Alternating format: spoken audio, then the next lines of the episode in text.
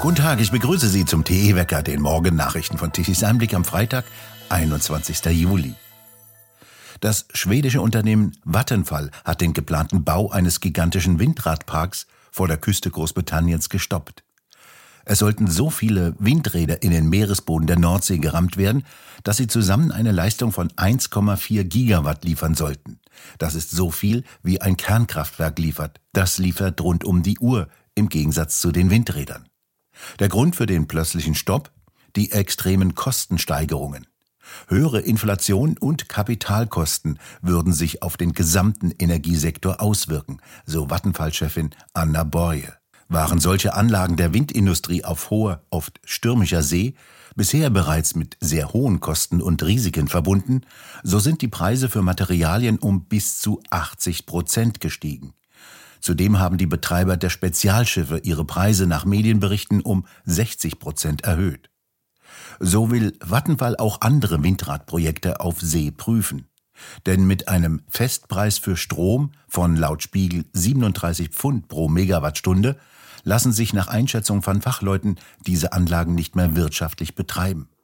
Eigentlich wollte Großbritannien die Offshore-Windkapazität von derzeit 14 auf 50 Gigawatt erhöhen.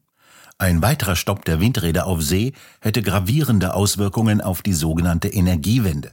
Denn diese Windräder auf See sollten eine wichtige Säule für die sogenannte Energiewende bilden.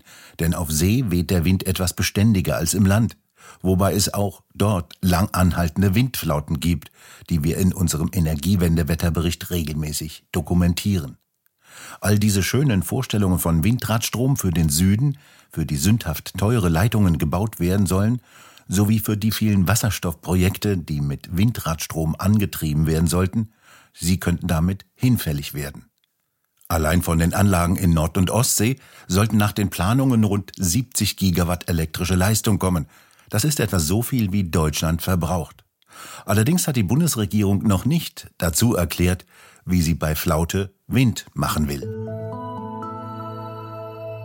Der derzeitige Vizepräsident der Europäischen Kommission, Franz Timmermans, hat seine Kandidatur als Parteivorsitzender der niederländischen Partie van die Arbeit und der Grünen Partei für die Parlamentswahlen in Holland im November dieses Jahres angekündigt. Er will nach niederländischen Medienberichten neuer Ministerpräsident in Holland werden.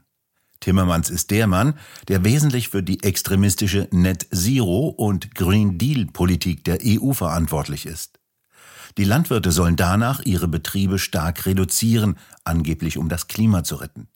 Damit will Timmermans die Landwirtschaft in Europa zerstören.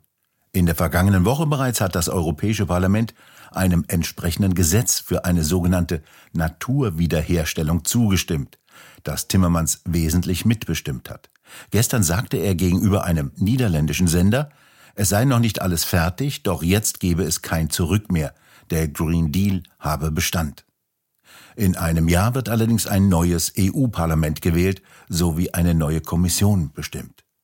Timmermans hat auch geäußert, Europa werde vielfältig sein und Vielfalt sei das Schicksal der Menschheit. Er, der auch als Champagner-Sozialist bezeichnet wird, will sogenannten Überkonsum und Textilmüll verbannen, die angeblich große Probleme für Klima und Umwelt darstellen würden. Als Reaktion auf die Energiekrise schlug Timmermans vor, dass die Menschen ihre Kleidung nicht waschen, sondern nur noch auslüften sollten.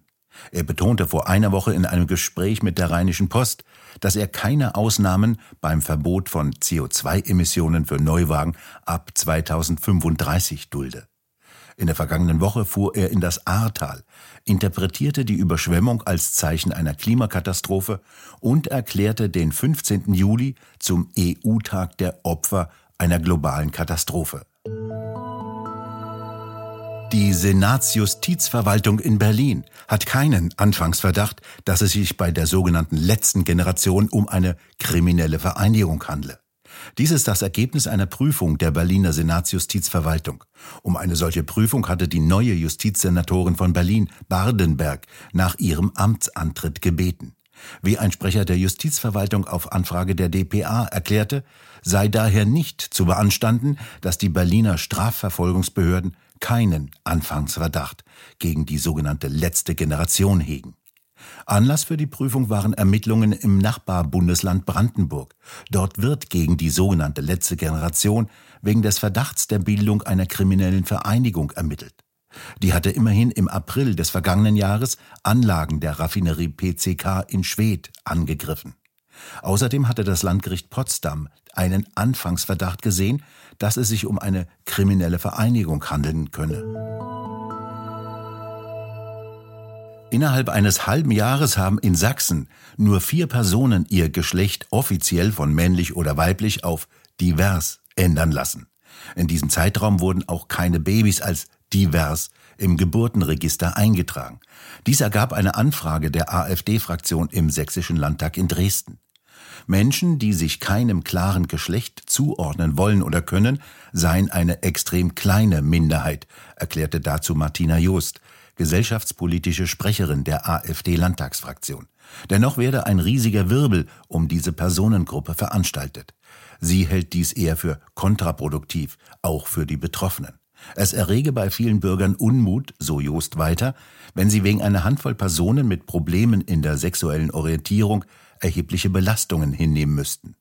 So werde die Verunstaltung der deutschen Sprache in der sogenannten Gendersprache mit der angeblichen Diskriminierung von diversen Menschen begründet. Auch die frühe Konfrontation von Grundschulkindern mit dem Thema Transsexualität werde so gerechtfertigt. Um auf diese problematische Politik hinzuweisen, habe die AfD die Kampagne Genderwahn im Stundenplan gestartet. Darauf verwiesen wird dabei, dass laut sächsischem Schulgesetz die Sexualerziehung für die unterschiedlichen Wertevorstellungen auf diesem Gebiet ausdrücklich offen sein soll. Eltern gesteht der derzeit gültige Orientierungsplan für Familien- und Sexualerziehung an sächsischen Schulen nur ein Informationsrecht, aber kein Mitbestimmungsrecht bei diesem Thema zu. Projekte zur sexuellen Vielfalt können nach dem Schulgesetz in Sachsen sogar als eigenständiger Punkt im Schulkonzept verankert werden. Die Beteiligung außerschulischer Partner ist dabei sogar im sächsischen Schulgesetz verankert und wird vom Freistaat finanziell unterstützt. Hauptsächlich drei Vereine haben sich nach Angaben der AfD-Landtagsfraktion das Gebiet von Sachsen unter sich aufgeteilt und werden entsprechend mit ausreichend Projektgeldern ausgestattet. Viele Chefs von Wirtschaftsunternehmen sind in großer Sorge um die Wettbewerbsfähigkeit des Standortes Deutschland. Zwei Drittel der Spitzenentscheider in der Wirtschaft werfen der Bundesregierung vor, mit ihrer Politik die Bundesrepublik zu schwächen. Dies ist das Ergebnis einer Umfrage, die das Meinungsforschungsinstitut Allensbach bei 500 Entscheidern in der Wirtschaft exklusiv im Auftrage der FAZ und der Zeitschrift Kapital unternommen haben. Laut diesem repräsentativen Panel sind 81 Prozent der Manager mit der Energiepolitik unzufrieden. Die Hälfte befürchtet Energieengpässe in den kommenden Jahren. Zwei Drittel gehen davon aus, dass Deutschland uneinholbar abgehängt wird. Die Gründe hohe Energiepreise und Rückstand bei der Digitalisierung. Als weitere große Wettbewerbsnachteile sehen sie den Fachkräftemangel, die staatliche Regulierung und die sanierungsbedürftige Infrastruktur an. Nur noch 24 Prozent der Manager bescheinigen dem grünen Minister Habeck gute Arbeit. Im Dezember vergangenen Jahres waren es noch 47 Prozent, vor einem Jahr sogar noch 71 Prozent.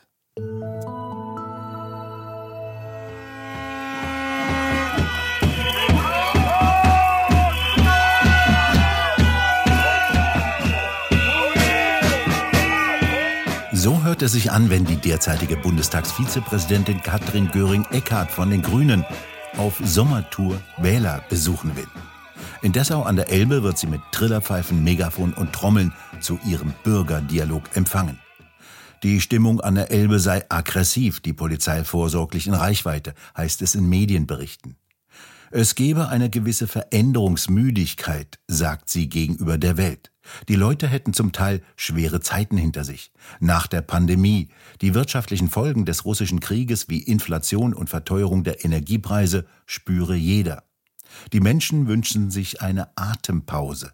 Gleichzeitig aber wartet die Klimakrise nicht. Sie zwinge zum Handeln, so Göring Eckardt. Es wird heute eher wechselhaft, unbeständig und kühler. Regenschauer wechseln sich mit Sonnenschein ab. Im Süden können lokale Gewitter auftreten. Die Hitzekatastrophe macht offenbar eine kleine Pause. Die Temperaturen bewegen sich um 25 Grad im Süden, kühl bleibt es an der Küste mit Temperaturen unter 20 Grad und im Osten herrschen Temperaturen um 23 Grad wie in Dresden vor. Und nun zum Energiewende-Wetterbericht von Tichys Einblick. Deutschland benötigte gestern Mittag um 12 Uhr eine elektrische Leistung von knapp 70 Gigawatt. Davon konnten die Photovoltaikanlagen knapp 32 Gigawatt liefern, aber nur zur Mittagszeit. Gegen Abend gingen dann unvorhergesehen von den Energiewendern, die Sonne unter und lieferte nichts mehr. Deutschland musste also wieder Strom importieren, fast 13 Gigawatt um 21 Uhr zu einem sündhaft teuren Preis von 139 Euro pro Megawattstunde. All die vielen Windräder schafften mittags um 12 Uhr gerade mal eine elektrische Leistung von 12 Gigawatt. Immerhin lieferten die eingeschalteten konventionellen Kraftwerke 18,5 Gigawatt. Strom aus sogenannten erneuerbaren Energien reicht nicht aus, um ein Industrieland zu versorgen. Dies hat jetzt auch Tesla gemerkt. Der Hersteller von Elektroautos in Brandenburg will jetzt ein eigenes Gaskraftwerk und ein Tanklager für Flüssiggas auf dem Werksgelände bauen. Für alle Fälle, Wind und Sonne liefern eben nur selten. Wir bedanken uns fürs Zuhören. Schön wäre es, wenn Sie uns weiterempfehlen. Weitere aktuelle Nachrichten lesen Sie regelmäßig auf der Webseite tischiseinblick.de. Und wir hören uns morgen wieder, wenn Sie mögen.